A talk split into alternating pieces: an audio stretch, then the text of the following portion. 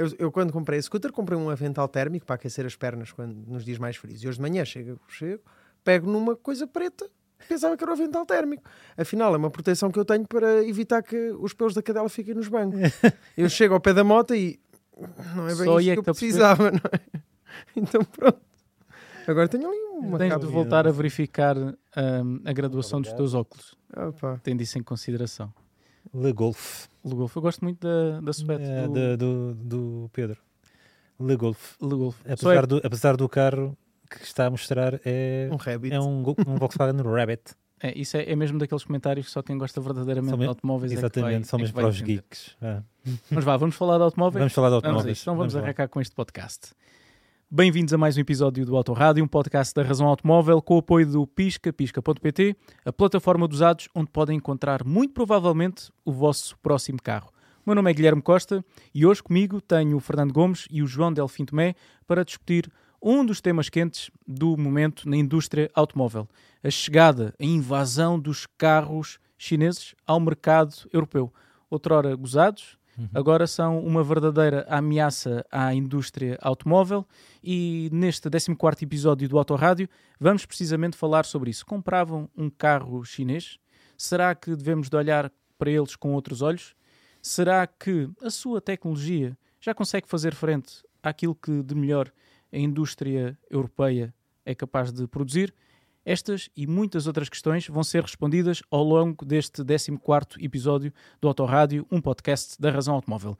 Mas antes de irmos a este tema, vamos primeiro falar de todos os, toda, toda a atualidade desta semana e aquilo que se passou no website da Razão Automóvel. Por isso, passo a palavra a ti, João. O que é que tens a destacar? Bem, primeiro quero cumprimentar quem nos está a ouvir e a todos os presentes nesta mesa. É muito bom estar de volta aqui ao, ao Autorádio. E o maior destaque tem de ser mesmo a eleição do carro do ano em Portugal. Uh, o Renault Austral foi o grande vencedor, impôs uma concorrência de peso. E nestes prémios foi também atribuído o Prémio Carreira a Rui Freire, durante muitos anos diretor do Autosport, uma das referências no jornalismo automóvel, que infelizmente já não está entre nós, mas que mereceu uma merecida uma merecida homenagem neste, nestes prémios. E por falar em prémios, acho que, Guilherme, tens algumas novidades para nós eh, do carro internacional do ano, do World Car Awards, não tens? É verdade. Um, se no carro do ano em Portugal já temos vencedor, nos World Car Awards, carro mundial do ano, ainda não temos vencedor, mas já temos finalistas. Já temos a lista top 3 no carro mundial do ano, que é o prémio mais desejado de todos, o prémio Rei. Temos o BMW X1 como finalista, o Hyundai Ioniq 6, uma berlina que nós esta semana já testamos na apresentação internacional e também o Kia Niro. Mas há mais categorias uh, concurso e nos elétricos do ano temos o BMW i7, temos também, mais uma vez, o Ioniq 6 e temos, por falar em carros que têm uma perninha uh, chinesa, temos o Lucid Air, que é uma marca norte-americana, mas que terá uma forte presença também neste mercado. Relativamente a carros de luxo, temos o BMW Série 7, mais uma vez, temos o Genesis G90, que eu já testei uh, na Alemanha e poderei falar sobre isso no, no site da Razão Automóvel. E temos mais uma vez o Lucid Air. Na categoria Performance, temos o Kia V6, um modelo que nós já tivemos a oportunidade de vos trazer aqui ao nosso canal de YouTube. Infelizmente, não tivemos a oportunidade de trazer nem o Nissan Z, nem o Toyota GR Corolla, que não fosse eu ter partido um pulso, poderia ter testado nos LA Test Drives em Los Angeles este ano. Na categoria de carros urbanos, temos o Citroën C3, na versão para o mercado indiano e para mercados emergentes. Temos o Ora Funky Cat, o Hao Mao e temos também o Volkswagen Taigo, que também é conhecido noutros mercados como Volkswagen Nivus. Já no que diz respeito ao design, mais três finalistas, mais uma vez repete-se o Ioniq 6, Caramba, muitas nomeações Sim. este ano. E temos também o Land Rover, Range Rover, aliás, uh, um carro que é constantemente uma presença assídua na, no prémio de design. Temos mais uma vez o Lucider e estes são os grandes destaques, o top 3, e muito brevemente vamos ficar a saber quem, qual vai ser o carro vencedor do carro mundial do ano 2023. Mas não foram só prémios esta semana, há mais coisas a destacar, nomeadamente a União Europeia alterou as regras, Ou propõe alterar. propõe alterar as regras para a carta de condução. Mas querem saber mais sobre esta notícia? Consultem razãoautomóvel.com, onde poderão ver todos os detalhes desta proposta da União Europeia relativamente às regras da carta de condução. Falando agora de vendas de automóveis, eh, o mês de fevereiro já lá vai, mas vai ser um mês de boa memória para o mercado, principalmente dos elétricos, não é, João? É verdade. Uh, um mês que, no geral, viu as vendas em Portugal crescer. Finalmente temos boas notícias neste campo, mas nos elétricos foi um autêntico disparo. Venderam mais 50, uh, 143%. São números tão grandes que, que são difíceis de. Até que te enganaste. Que até me engano, é verdade. Uh, a Tesla foi, de longe, uh, a líder no, no mercado de elétricos. E sem dúvida que a Tesla, nesta semana que passou, no espaço de tempo entre estes dois, entre o último autorrádio e este que estamos agora a fazer, a Tesla também chamou a atenção para os seus para o, para o seu futuro com, com, o Tesla Investor Day, que foi sem dúvida. É verdade, podemos falar um pouco sobre isso. Quando gravámos o último episódio do Autorádio, ainda não se tinha, ainda não se tinha realizado o Tesla Investors Day. Um, e qual é que é a vossa percepção relativamente a este evento? Uh, ficou aquém? Era aquilo que estavam à espera, uh, Fernando? Bem, é, claro que a grande expectativa era de conhecer o, um, o novo modelo da Tesla, o chamado Model 2, não é o nome definitivo, um, mas basicamente, como tu disseste até no, próprio, no teu próprio artigo de, de opinião, uh, a montanha Tesla pariu um rato apesar de ser gordo e eletrificado. Mas pronto, ou seja, foi a grande ausência do, do evento, sem dúvida. Não quero dizer que não tenha sido um evento interessante, houve, houve, houve, coisas muito interessantes. E apesar de eles não terem mostrado nenhuma novidade absoluta, uh, deu para perceber, deu para perceber uh, o que é que, o, para já, os planos que eles têm para, para se tornarem também sustentáveis, que é, um, que é o que agora está toda a indústria está a tentar alcançar, como também deu para perceber como é que eles estão a conseguir uh, cons conseguir custos, reduzir os custos de produção dos automóveis elétricos, que continuam muito, muito elevados. E no, não mostraram, por exemplo, o Tesla Model 2, mas disseram que, vai, que os custos de produção, por exemplo, vão ser reduzidos em 50% relativamente ao Model 3, uh, que, que, é um, que é uma redução substancial. Significativa. Eu, eu escrevi que a montanha pariu um rato, mas estava gordo e eletrificado. Exatamente. Pariu um rato porque toda a gente estava à espera Sim. de um grande anúncio. Exatamente. E, mas o ratinho está, está, está gordinho e, e, está bastante eletrificado porque podemos olhar para isto de outra perspectiva. A Tesla continua a conseguir implementar medidas de, de produção dos carros muito interessantes, que lhe está a reduzir imenso uh, aos custos e também aos, aos tempos. Uh, o problema é que há algumas coisas que, de certa forma, descredibilizam aquilo que aconteceu neste Tesla Investor Day. Pelo meio, de coisas que estão a acontecer e que são palpáveis, metem-se robôs uh, que podem ser em, tão, em número tão grande quanto uh, os humanos, Exato. segundo Elon Musk. Fala-se da possibilidade de até 2030 a Tesla estar a vender uh, 20 milhões de carros por ano. 20 milhões.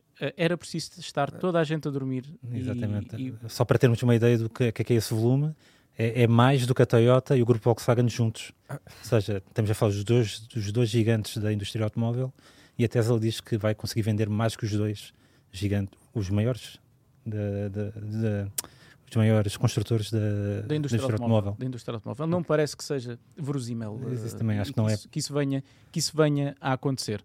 Mas feito este, este à parte, relativamente àquela que foi, aqueles que foram os, os eventos que marcaram esta semana, vamos passar para o tema principal deste podcast e que é um tema que nos vai acompanhar certamente ao longo desta década, que é a chegada dos carros chineses em força um, ao mercado europeu. Uh, vocês eram capazes de comprar um carro chinês? Começo por ti, João. Uh, era. Tenho que sempre. Uh, repara que eu disse, eu, eu começo por ti, João. é, é, aquela minha veia alentejana. É. Não, é, começo por ti, João. Desculpa. Eu, eu tenho que ser honesto. Eu, eu, era capaz de comprar um carro chinês. não me crucifiquem. Os, mais, os maiores defensores da, da indústria automóvel europeia. É óbvio que a indústria automóvel europeia é, na minha opinião, a referência, ou uma das referências. Mas os carros chineses apresentam-se já como propostas bastante interessantes aquela ideia de que não são fiáveis, não são seguros, não. Isso já lá vai. É um preconceito. É um preconceito. Que ainda perdura, mas é um preconceito. É, é muito verdade. E, e, no meu caso particular, o, eu ponderei até. Andei a ver um carro chinês. a única carrinha até à chegada dos futuros 308 e Astra elétricos, que é uma MG5. Achei piada a carrinha, não é, não é fantástica, mas pelo que vi no, no, dos nossos colegas no estrangeiro, até, até merece alguns elogios. E, e por isso digo comprava, ponderava comprar um carro chinês se fosse um bom negócio, no fundo. Estás, estavas, estavas a falar do, do, da carrinha da, da, MG. O MG4 tem na imprensa internacional recebido bastantes uh, críticas positivas, não é, Fernando? completamente. Uh, Trata-se de um carro, um, um, rival do Volkswagen ID3 e do Renault Megane E-Tech, uh, mas tem uma vantagem, que é, tem um preço mais em conta. Tem muito a ver com a tecnologia das baterias, que, é uma, que é, recorre a baterias LFP, que são de lítio fosfato ferro. Uh, são mais baratas são à volta de 25% mais baratas de produzir e logo permite também um preço mais concorrencial deste veículo. Mas a questão é que não é só o preço. O carro tem argumentos que o fazem ser concorrencial contra, contra as propostas europeias e é isso que, que temos lido lá fora, pelo menos nas críticas. Então temos aqui, temos aqui uma mesa que está a apontar toda no mesmo sentido. Outra, outra hora os, ca os carros chineses eram alvo de chacota, ora porque tinham fraca segurança, ora porque tinham baixa qualidade de construção, tinham um estilo desinteressante quando não eram cópias descaradas Pronto, dos modelos exemplo. europeus. Exato. Tecnologicamente também eram muito inferiores, usavam tecnologias uh, antigas de, de, outras joint ventures que, que, faziam e, portanto, eram carros Sim. completamente obsoletos e não conseguiu entrar no mercado europeu por essas razões. Mas agora as coisas mudaram, eles estão a vir em força. Em Portugal, eu ainda não se pode falar sobre ainda não se pode falar sobre isto, não, ainda não há nada uh, factual, mas uh, a BYD chegará brevemente ao, ao mercado ao mercado nacional e tanto quanto sei, nós já temos alguns testes também no nosso website a modelos desta, desta marca. Inclusivamente no nosso canal de YouTube temos um teste do Diogo ao BID, o Ato 3, o Ato 3 exatamente, um pequeno SUV da, da marca chinesa, e eles não se vão afirmar pelo preço. Uh, os BYD não são modelos propriamente baratos. Eles vêm para se afirmar com design, com qualidade, com performance, com autonomia, portanto, mas, é o nível de. Mas é tem nível de ser, tem, não, se eles querem ser concorrenciais no mercado, tem, tem que ter armas e argumentos contra as referências, pelo menos as nossas referências uh, uh, europeias. E continuando a falar, continuando a falar desta, desta ofensiva, é uma ofensiva que agora se está a fazer através das marcas e modelos que estão a chegar ao mercado nacional, mas, João, a verdade é que Antes disto, já houve outra, outras pessoas do mercado chinês, representantes, grandes industriais do, do mercado chinês, a virem à Europa com o cesto de compras debaixo da mão para, enfim, uh, vir, vir dominar um pouco as manchetes de todo, não só dos, da, dos órgãos de comunicação da especialidade automóveis, mas também todos os títulos de economia. É verdade. Uh, o melhor exemplo que posso dar é o Sr. Li Shufu, espero estar a dizer bem, bem o nome. A pronúncia do... uh, chinesa? Eu, não, não é chinesa que se diz, pois não? É mandarim. Uh, o mandarim é, é, é ótima. Acho há, há o mandarim, há cantonês, cantonês. É... Há, há, muitos, há muitas línguas, dialetos, línguas por lá. Para mim é chinês. Mas o, o Sr. Li Shufu é, é, sem dúvida um dos melhores exemplos. Uh, o fundador da, da Geely, e é um senhor que, quando se lembrou de vir à Europa adquirir know-how para, para as suas marcas, levou no, no cesto de compras marcas europeias. Em 2010 comprou a Volvo Cars, em 2013 comprou a LEVC, a London EV Company. Nós não, não a conhecemos por cá, mas é responsável por produzir o famoso táxi londrino, a versão moderna, elétrica do táxi londrino. Em 2017 tornou-se o acionista maioritário da Lotus e assegurou pelo caminho o controle maioritário da marca Malaya Proton, uma marca que se, como eu, jogavam Não, mas, o WRC4, fazia um Lancer. Sim, mas... Uh... Era... É verdade. Sim, é eles tinham tecnologia... Sim, tinha modelo, vendiam modelos Mitsubishi. É verdade. Mas a, Proton, a, questão da Proton, eh, tem, uh, o dado curioso é que a Proton era a dona da Lotus. Era. Foi por isso que veio, comprou dois por um, basicamente. E, e... Dois pelo preço de um. É assim que está. É uma promoção. O, é uma o promoção. mercado europeu. Foi uma promoção. E, e, pelo caminho até se tornou o maior acionista individual da Mercedes-Benz. Portanto, ele é um, como, é, usando um estrangeirismo, é um big player na indústria automóvel uh, mundial acabou de fundar uma nova marca, uh, Galaxy, não é? Galaxy, sim. Uh, não tem nada a ver com o monovolume que outrora foi não. produzido em Paulo. Não, não. é uma marca premium destinada ao mercado chinês e é um senhor acerca do qual, se quiserem saber mais, também podem consultar o, o nosso website, porque temos um artigo muito completo acerca acerca da história de vida de um, de um indivíduo que é sem dúvida um exemplo para, até de empreendedorismo. É verdade, é verdade. Hum. No site da Razão Automóvel podem saber mais sobre Li Shufu, eu espero ter dito bem o nome deste mega empresário, é um dos homens mais ricos da, da China e as suas origens são bastante humildes, de resto, como grande parte do tecido uh, uh, empresarial da, da China, era filho de agricultores, desde cedo mostrou uma veia muito uh, forte para, para o negócio, fundou a Geely em 1986, salvo erro, e hoje é o portentado que nós, que nós sabemos. E não tem sido só, isto tem sido um, um caminho nos dois sentidos. Por um lado, temos visto principalmente nos últimos anos, as marcas chinesas, e um exemplo paradigmático disso foi o último Salão de Paris, onde mais do que as marcas europeias eram as marcas chinesas que lá estavam em força, mas temos visto também o caminho oposto. Muitas marcas uh, europeias a encontrarem na China um, não só uma fonte de receita, mas também a colocarem lá os seus modelos em produção, não é, João? Em alguns casos, eu atrevo-me a dizer que o mercado chinês tornou-se um refúgio não tanto para marcas europeias, mas particularmente para algumas marcas norte-americanas. Uh, Buick ou Buick, uh, por exemplo, encontrou na China um quase um Eldorado. Ali, aliás, uh, até dando um, um pouco contexto, a Buick, quando a General Motors, aliás, 10 anos antes, crise financeira, e a General Motors entrou em falência, acabou com uma série de marcas como a Pontiac e, e, e outras a Buick só foi salva precisamente pela sua performance no mercado chinês, que é, é está entre as marcas mais vendidas, quando não é mais vendida. Por isso. É, é, é isto que o, que o, Fernando veio, veio completar. A China tornou-se uh, um mercado crucial para, muita, para a sobrevivência de muitas marcas. E, mas, mas isto tem um preço. É que para estas marcas entrarem no mercado chinês tiveram que criar joint ventures obrigatórias com construtores locais e isso levou grande parte do know-how norte-americano e europeu para construtores chineses e acho que em parte também é um dos responsáveis por estes saltos gigantes Sim. que a indústria chinesa tem dado nos últimos. Eu lembro-me de em 2005, 2006 abrir as revistas de automóveis e sempre que apareciam os, os, salões, eu ia ver, queria ver as novidades europeias e depois queria ver as cópias chinesas. Uhum. Vi cópias do Toyota RAV4, vi cópias. Havia um carro que nunca mais me esqueço, porque vi uma vez um, na, ali no, no IC19 que era o Xuan Guan Seo que era uma cópia do. X5.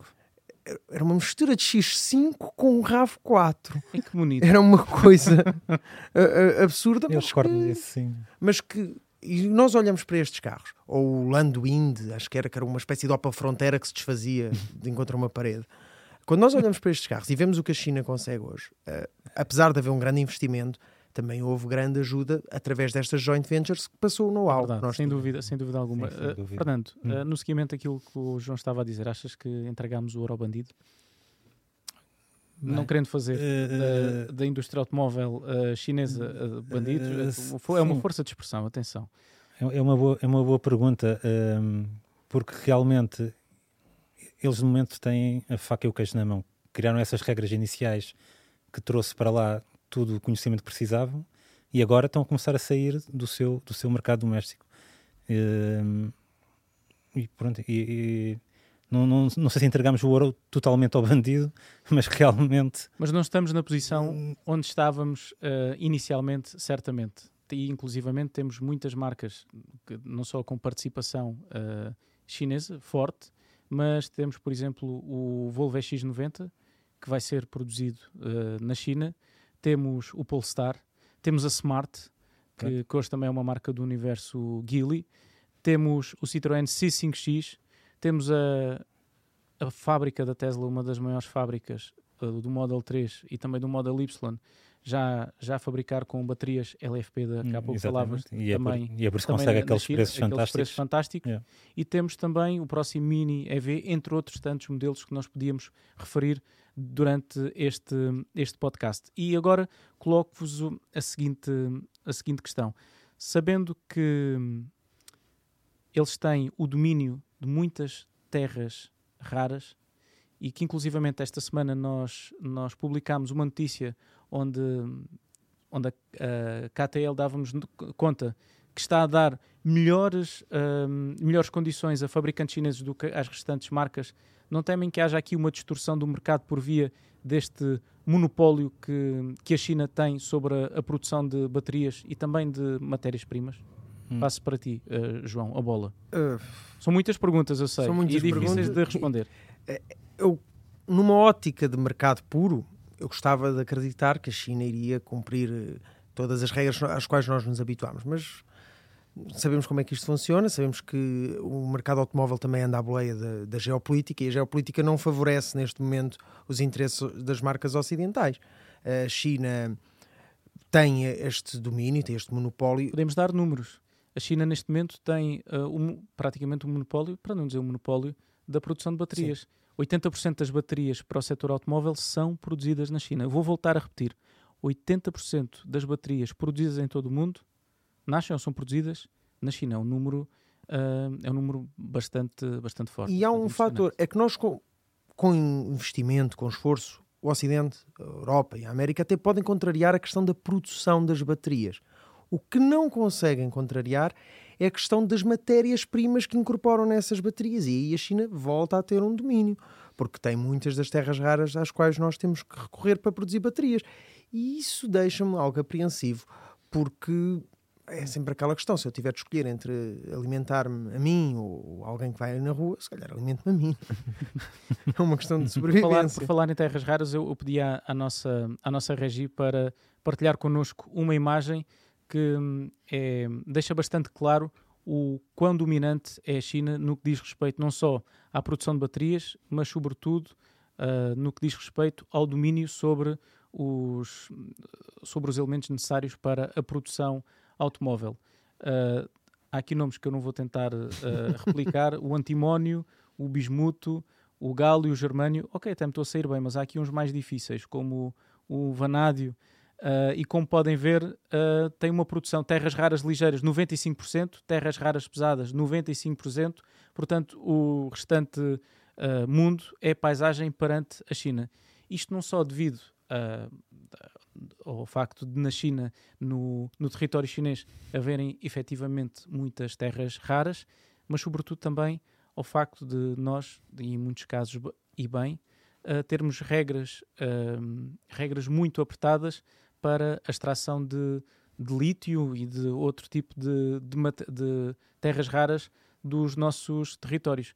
Isto coloca, coloca a China numa posição uh, dominante e, Fernando, hum sabendo disto, não temes pela indústria automóvel europeia? Afinal de contas, estamos a falar de 15 milhões de postos de trabalho, estamos a falar do motor da economia europeia. Perante este cenário, onde eles já têm, uh, já conseguem igualar uh, Europa em termos tecnológicos, conseguem nos superar em termos de uh, matérias-primas. E conseguem nos superar em termos de produção de baterias. Acabaste, acabaste de desenhar um, exatamente, acabaste de desenhar um cenário muito, muito complicado.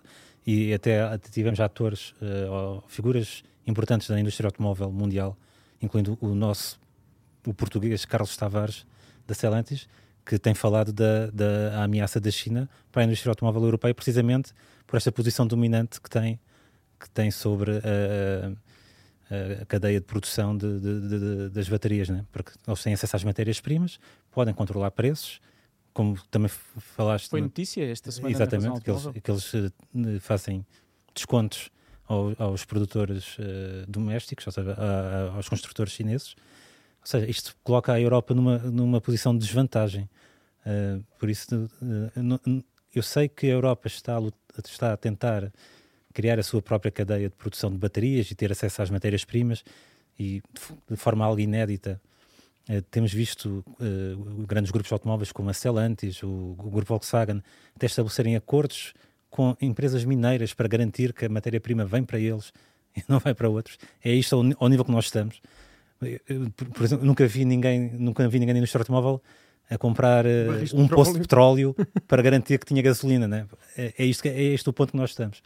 Sabendo uh, que a bateria é um dos momentos, é, é o elemento mais caro. No, exatamente, é, é, o elemento mais caro da produção do elétrico. Em alguns casos, sobretudo nos carros mais acessíveis, chega a ser 50% do custo total do automóvel, do veículo, o que é muito elevado, obviamente.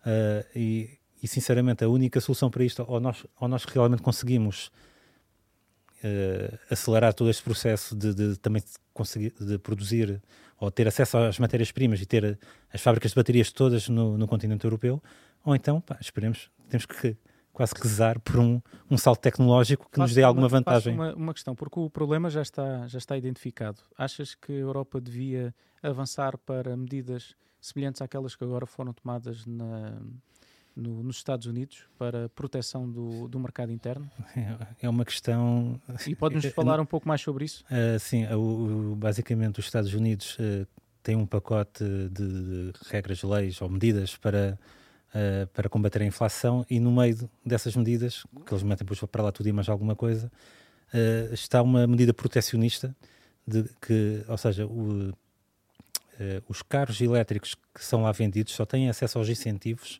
e são incentivos generosos, estamos a falar de vários milhares de dólares, uh, caso uma, um, um, conteúdo importante do veículo seja produzido lá, ou seja, eu não sei quais são as percentagens, não... Como a lei da incorporação nacional há uns anos, esta uh, parte. E, pronto, exatamente, algo, algo assim. Uh, e isto já colocou problemas, já, pronto, agora estamos a, já a falar assim, do mundo automóvel, quase a falar da política, porque pronto, criou um, um problema de Mas é engraçado como está tudo interligado, tá, não é? Mas, mas é, o problema é este, ou seja, uh, nós abrimos nos anos 90 as portas da a caixa de Pandora, que é a globalização.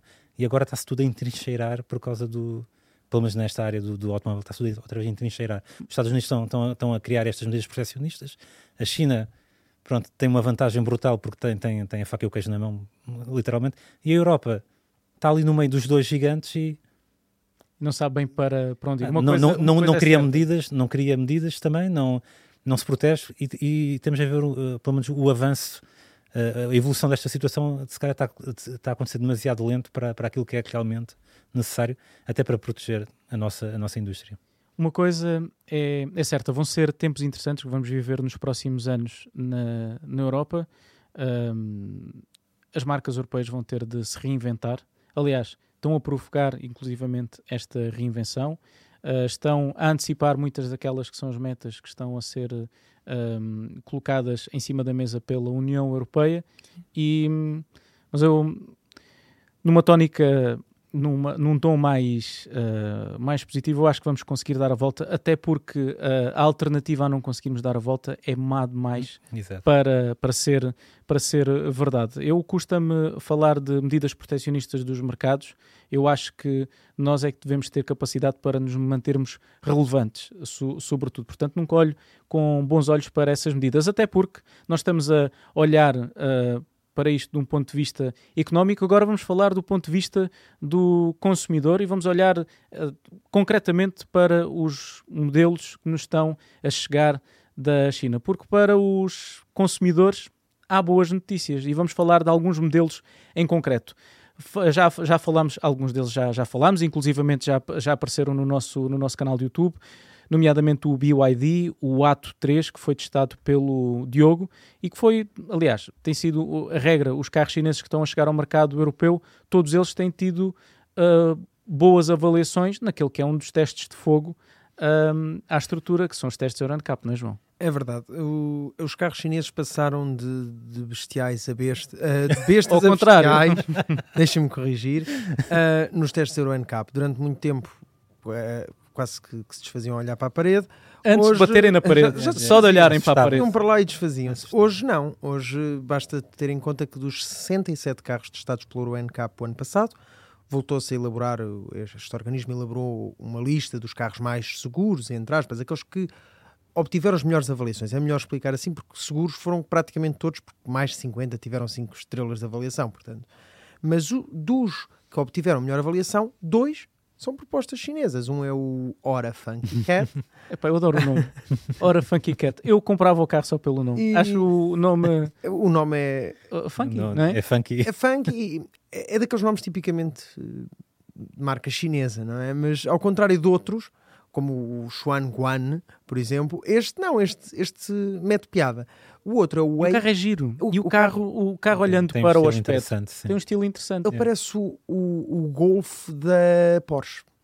Ou o ID3 da Porsche. Parece exemplo. um carocha, portanto. Um, ali um, tem um bocadinho de Tem, carocha, olhando, tem um bocadinho olhando para o de- carro. O, o carro é simpático. É. Pa- É, Parece o, carocha que a Volkswagen nunca conseguiu fazer. É verdade. Ou o Porsche que a Porsche nunca, podia, nunca poderia lançar. Não estou a falar em termos de tecnologia, atenção, estou a falar É, em termos de design. Nós conseguimos a- ver ali algumas semelhanças com, com, este- com estes modelos, pelas proporções, pelas E- formas e a dianteira, em dos, particular. dos faróis.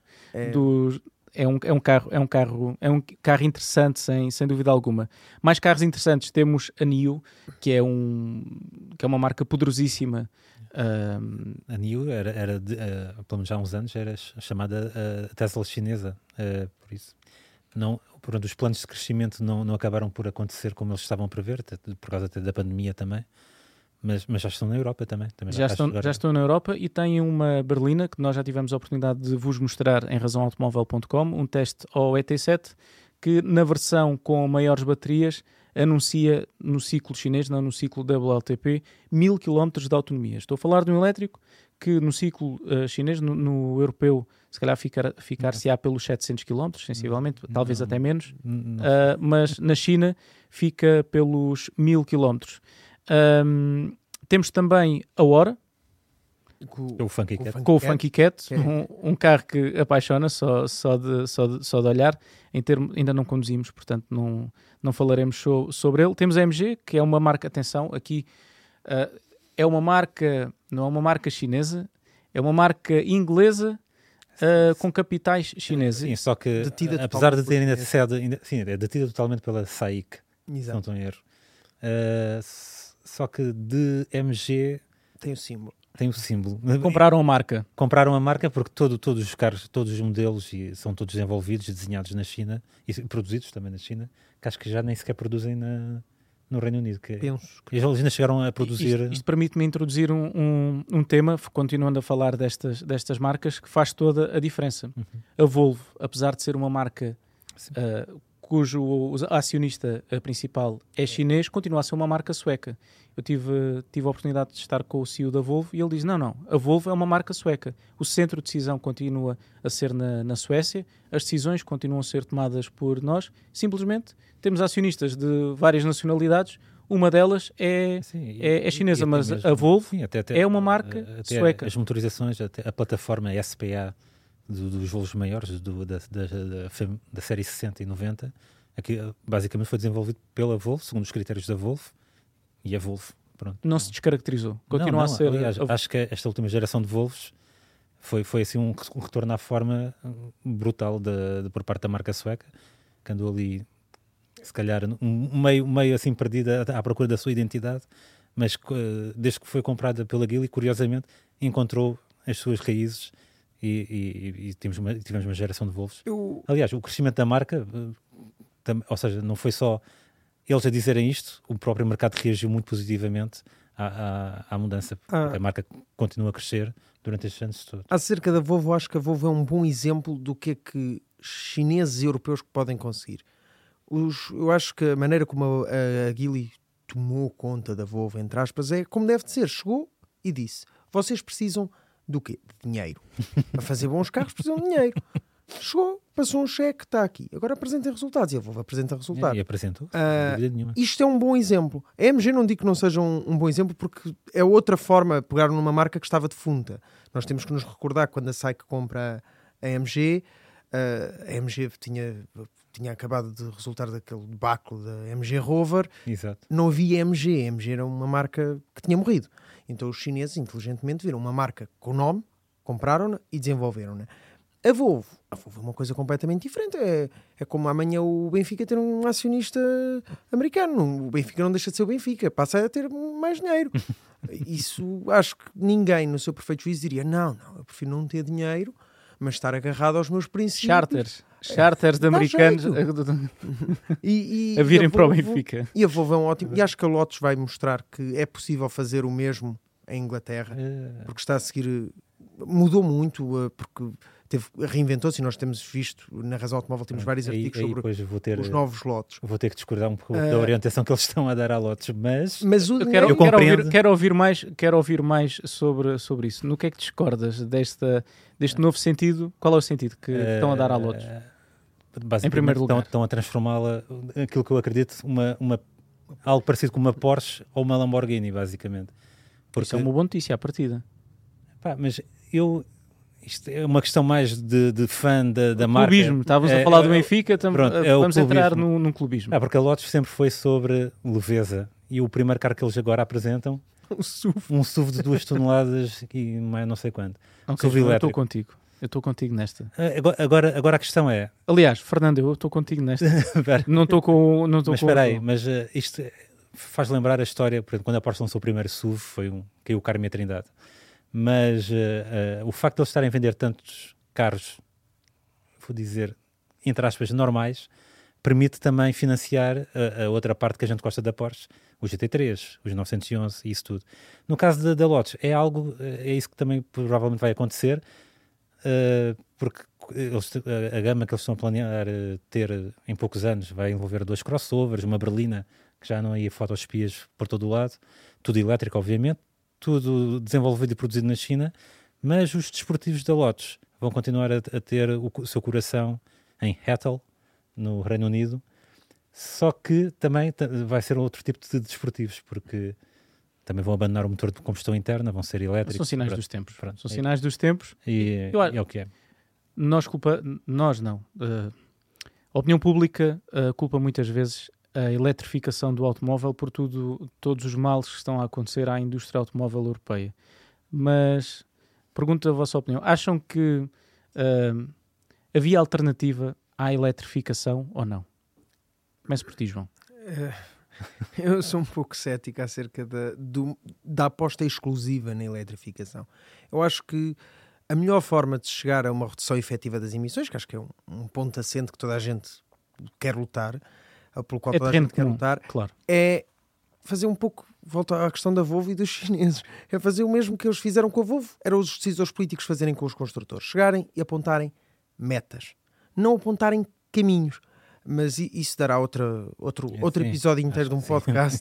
Mas de forma muito, muito resumida, acho que agora é uma inevitabilidade, porque tem-se assinado N decretos que para, para lá nos, nos empurram, mas eu gostava de ter visto uma solução mais apoiada no know-how da indústria e não tanto no, nas opiniões e nas visões e até ideologias dos políticos que, que tomam as decisões.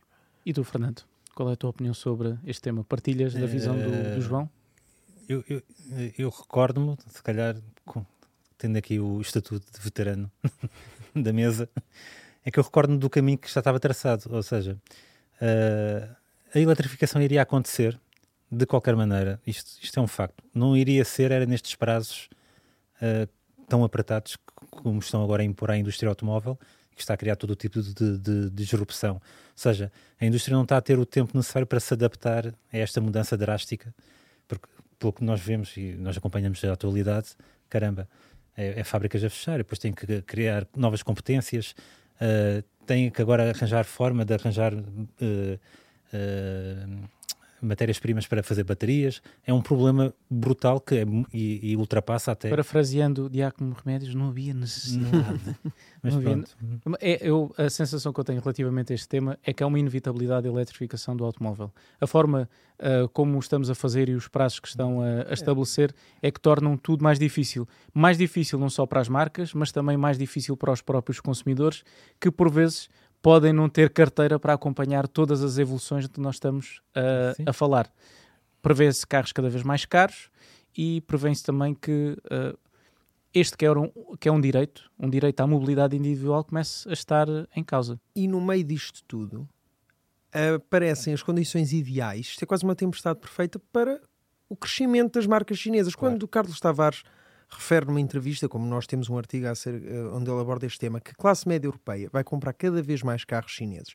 Ele não está a dizer porque não tem interesse em vender os carros do, da Stellantis. Ele está a dizer, ele está-se a limitar a indicar uma, uma, uma evidência, uma, uma, inevitabilidade. Se as pessoas não têm dinheiro para comprar um carro eletrificado ou elétrico europeu, porque a indústria automóvel não consegue competir com, com, com os chineses nesse, nesse campo, vão ter que comprar um carro. Ou, ou poderão comprar um carro usado. E na eventualidade de comprarem um carro usado, passem em pisca.pisca.pt, que é o patrocinador deste autorrádio, e hum, vão lá encontrar mais de 40 mil propostas algumas delas interessantes e das quais nós já falámos inclusivamente no 13º episódio deste Autorádio. Agora faço-vos outra, vou-vos lançar... É, é, é, bom estar como moderador porque a parte difícil deste podcast fica para vocês. Obrigado. Vocês acham que nós estamos a assistir com as marcas chinesas àquilo que aconteceu com as marcas coreanas, com as marcas coreanas há uns anos esta parte? Ou japonesas, nos anos 80, por Ou exemplo. Quando mais, exatamente. Eu, uh, mais uma vez, sendo o veterano desta mesa, eu recordo-me.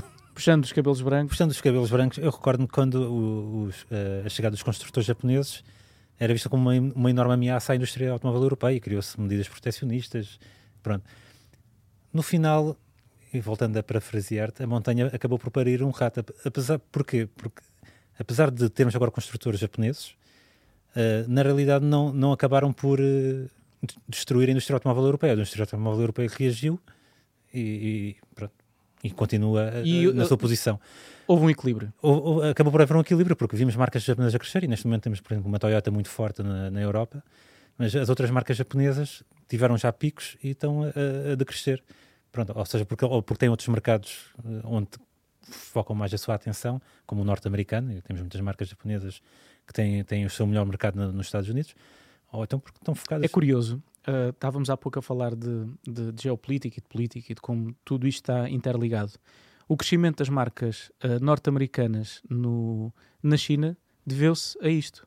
A terem de escolher quem é que vai dominar o nosso mercado automóvel, os chineses preferiram escolher os norte-americanos e daí o crescimento de, de marcas. Uh, a Buick, por exemplo. Exatamente a, a terem uh, carros japoneses a dominarem o seu, o seu próprio, Mas, o seu próprio a ameaça, mercado. A ameaça eh, japonesa, os americanos se calhar apanharam uma dose muito mais forte dessa, dessa máxima, porque neste momento, quem, é excetuando uh, aquele segmento das pickups, que o, o último bastião dos norte-americanos, uh, se formos a ver as vendas de SUVs ou de, ou de berlinas, Sim, é o RAV4, é o, é o RAV4, o CRV, o Honda CRV, o Toyota Camry, que são o carros Honda o Honda Accord, que são carros que já nem sequer ou têm pouca expressão ou, ou, ou já nem, nem sequer se vendem cá na Europa.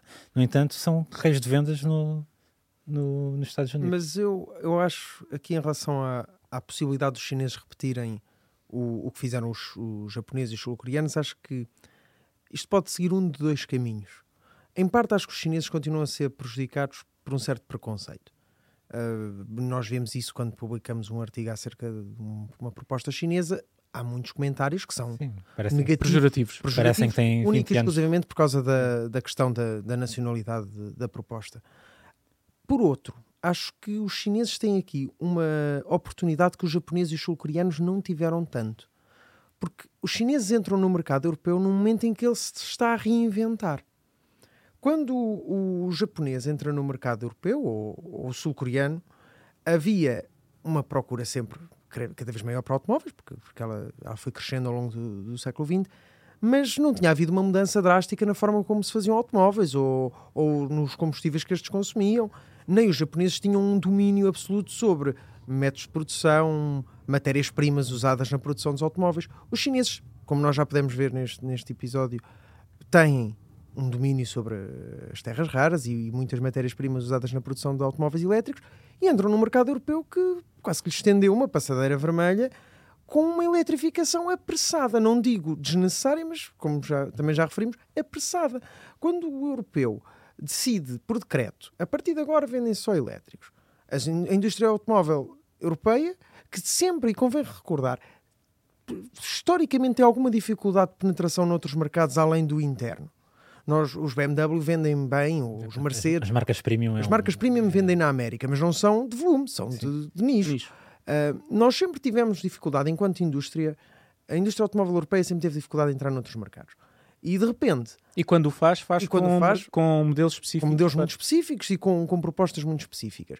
E agora, de repente, decide reinventar-se no seu próprio mercado, no mercado que sempre dominou por, por de forma natural, reinventa-se vira, sabe, sabem o que, é que era bom? Era por aqui uma tecnologia que outros dominam melhor do que nós. Exato, é isso. Pelo amor de Deus, não é? É que não são só os chineses. Convém recordar que, ao mesmo tempo que as, as marcas europeias têm que se bater com as propostas chinesas, por norma em segmentos de, de preço mais acessíveis, têm outros num segmento mais alto, chamada Tesla, que, que é uma ameaça séria e essa já, já bem implementada na Europa. E eu pergunto aos decisores políticos europeus: ninguém viu esta onda a, a, a formar-se? De repente, oh, olha uma onda gigante.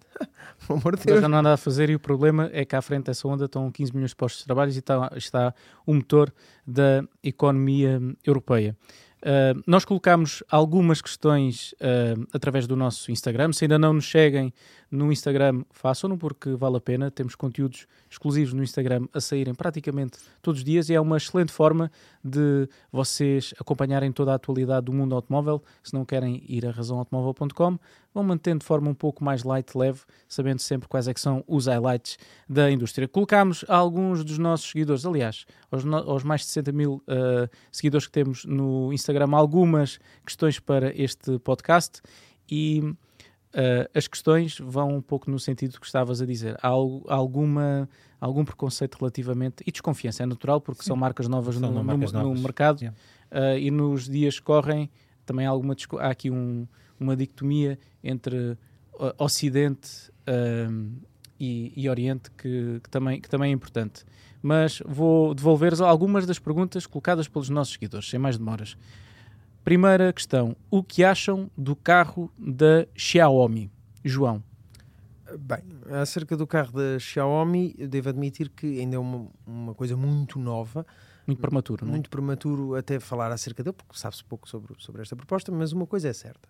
Se a Xiaomi conseguir replicar no mercado automóvel aquilo que replicou no mercado do, dos smartphones ou, ou, no mercado tecnológico em geral, pode ser uma proposta a ter em conta, porque Afinal de contas, há muita gente com telemóveis da Xiaomi. A Apple já tentou e não conseguiu. Vamos ver se. É, se mas se aparentemente. Xiaomi... O, foste da Apple? Da Apple, exatamente. Da, da, Apple, Apple.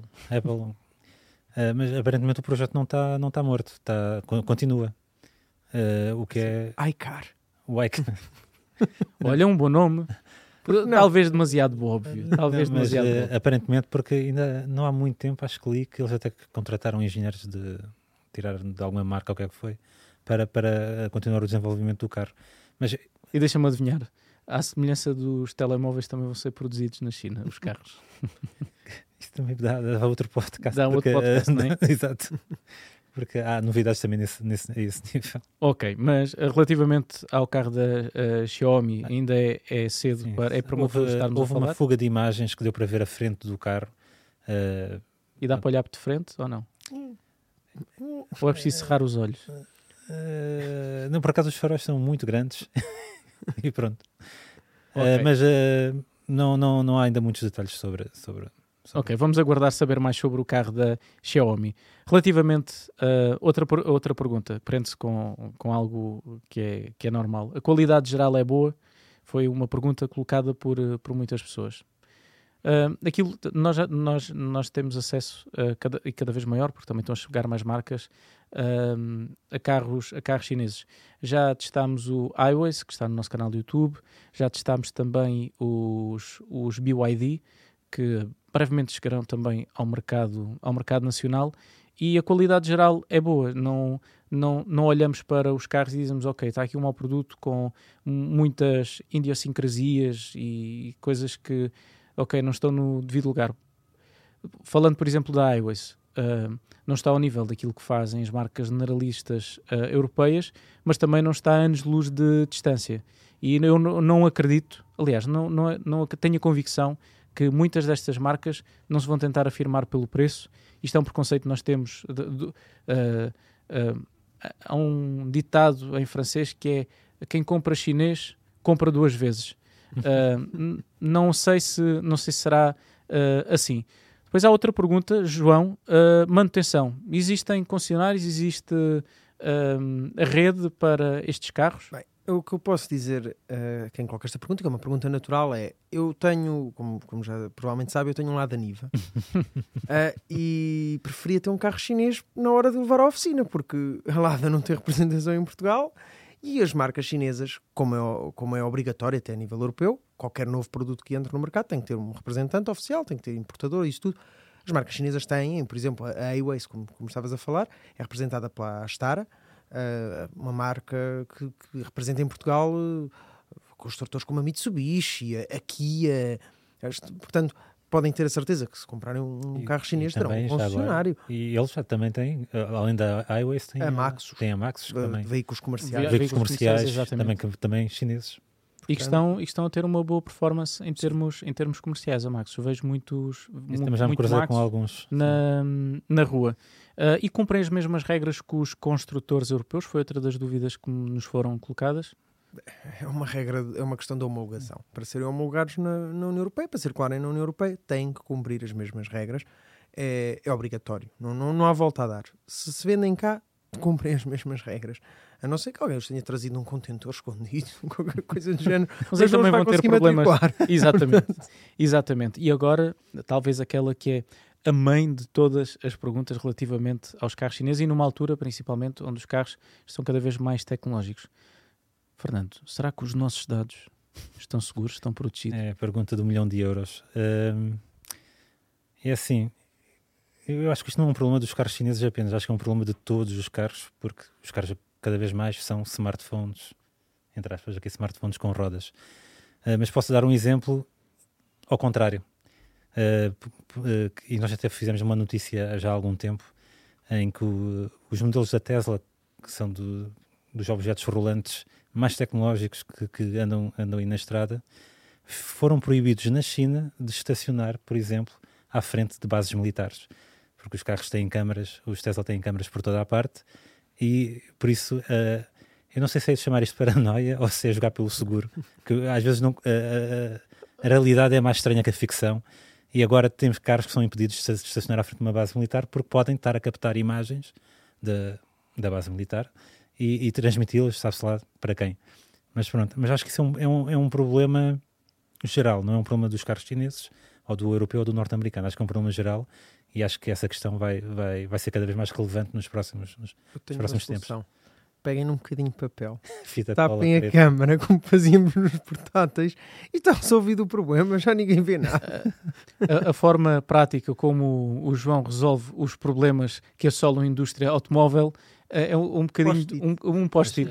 Isto, isto está resolvido. Mas ainda, ainda mesmo, mesmo na Europa, hum, a a União Europeia ins- insta- instaurou, há- há- não sei se foi o ano passado ou há dois anos, eh, que os carros europeus têm que começar a transmitir os dados de, por exemplo, de consumo para alguém De forma anónima. de forma anónima para a União Europeia ter uma ideia de qual é a real discrepância entre os consumos oficiais e, o- e os consumos reais. A questão é, os dados são anónimos. Será que são? Eu espero Será que, que os não meus são? não sejam. Muito honestamente, posso ser que alguém na Europa veja os meus consumos e toma lá um prémio. Pô, obrigado. Acho que é bem para ti, acho que é bem para o, o, mais para o europeu, o europeu mais ecológico uh, do ano. mais económico. Ganhavas. Havia um prémio Legal. para. Já houve um prémio este ano no, no carro do ano em Portugal para o Austral. Vamos ver quem é que é, o, que é o, o vencedor dos World Car Awards, o carro mundial do ano 2023. Mas uma coisa eu tenho a certeza: se houvesse um prémio para o condutor europeu mais ecológico ah, Ou económico, ou económico ah, do ano, seria o João. seria o João uma e outra vez, porque consegue fazer consumos com os nossos carros de teste melhores do que, que nós nem sonhamos.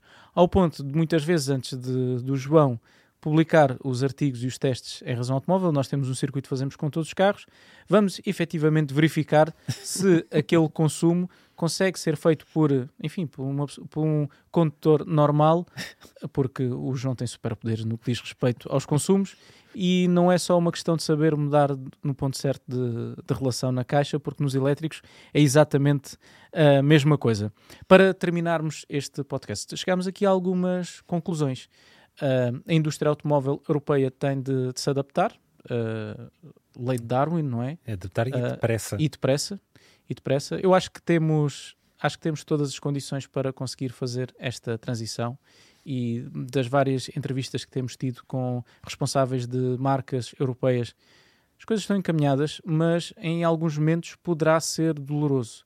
Nós vamos assistir, estamos a falar de uma indústria que está a eletrificar-se e, como nós sabemos, uma linha de produção para carros elétricos não necessita tanta mão de obra nem tantos componentes com uma linha de produção com, para carros com motores a combustão. E este vai ser um tema que vai ser muito interessante nós acompanharmos, vermos como é que nós vamos conseguir eh, reconverter tantos postos de trabalho e o que é que vai acontecer um, à Europa um, a este nível. Boas notícias também para os consumidores, porque vão ter mais propostas, mais diversidade no mercado e isto vai fazer com que eventualmente os preços dos automóveis que cada vez estão mais elevados, possa haver aqui uma maior concorrência. Já, já não há sinais nesse sentido, porque aquela, a crise da, da, da, falta de componentes está a aliviar, as marcas estão todas a, a reportar aumentos de produção. Uh, e, e, e, tem um, ali um, um catálogo de, de, encomendas para satisfazer de, que, que, já vem lá de muito atrás. Por isso, quando, quando de, de deixar de haver essa pressão de, satisfazer essas encomendas, provavelmente vamos começar outra vez a assistir a uma, entre aspas, guerra de preços. Basta pensarmos que, ao nível das baterias, assistimos em 2022 a um aumento de 35% do preço do kilowatt-hora das, das baterias. Mas, uh, aí é que é a questão, ou seja, uh, pode haver, mesmo nos elétricos, poderá haver uma guerra de preços, mas eu não acredito que seja por uma redução do preço das baterias, é mais os, os construtores uh, a reduzir o preço, ou seja, a reduzir margem. A reduzir margem, exatamente, é mais por aí do que propriamente pela descida do preço de, do kilowatt-hora que está também está previsto este ano subir mais um pouco. Mais um pouco. Yeah. Mais notícias. Hum. Mais notícias nesse, nesse, nesse sentido. E chegamos também a esta conclusão, acho que estamos todos de acordo, que os produtos chineses vêm não com o pressuposto de serem produtos low cost, mas de ombrearem com aquilo que de melhor a indústria automóvel Sim, europeia tem para oferecer. Temos bons exemplos nesse sentido. Muitos deles vão aterrar muito brevemente em razãoautomóvel.com e também no nosso canal de YouTube. Eu espero que tenham gostado de estar na nossa companhia. Já sabem, todas as quintas-feiras temos encontro marcado uh, aqui no YouTube ou em Apple Podcasts ou no Spotify. E não se esqueçam de visitar o piscapisca.pt, o patrocinador do Autorádio, onde poderão encontrar aquele que será o vosso próximo carro. Quanto a nós, é tudo por hoje. Espero que tenham gostado deste 14 episódio. Um abraço e até à próxima.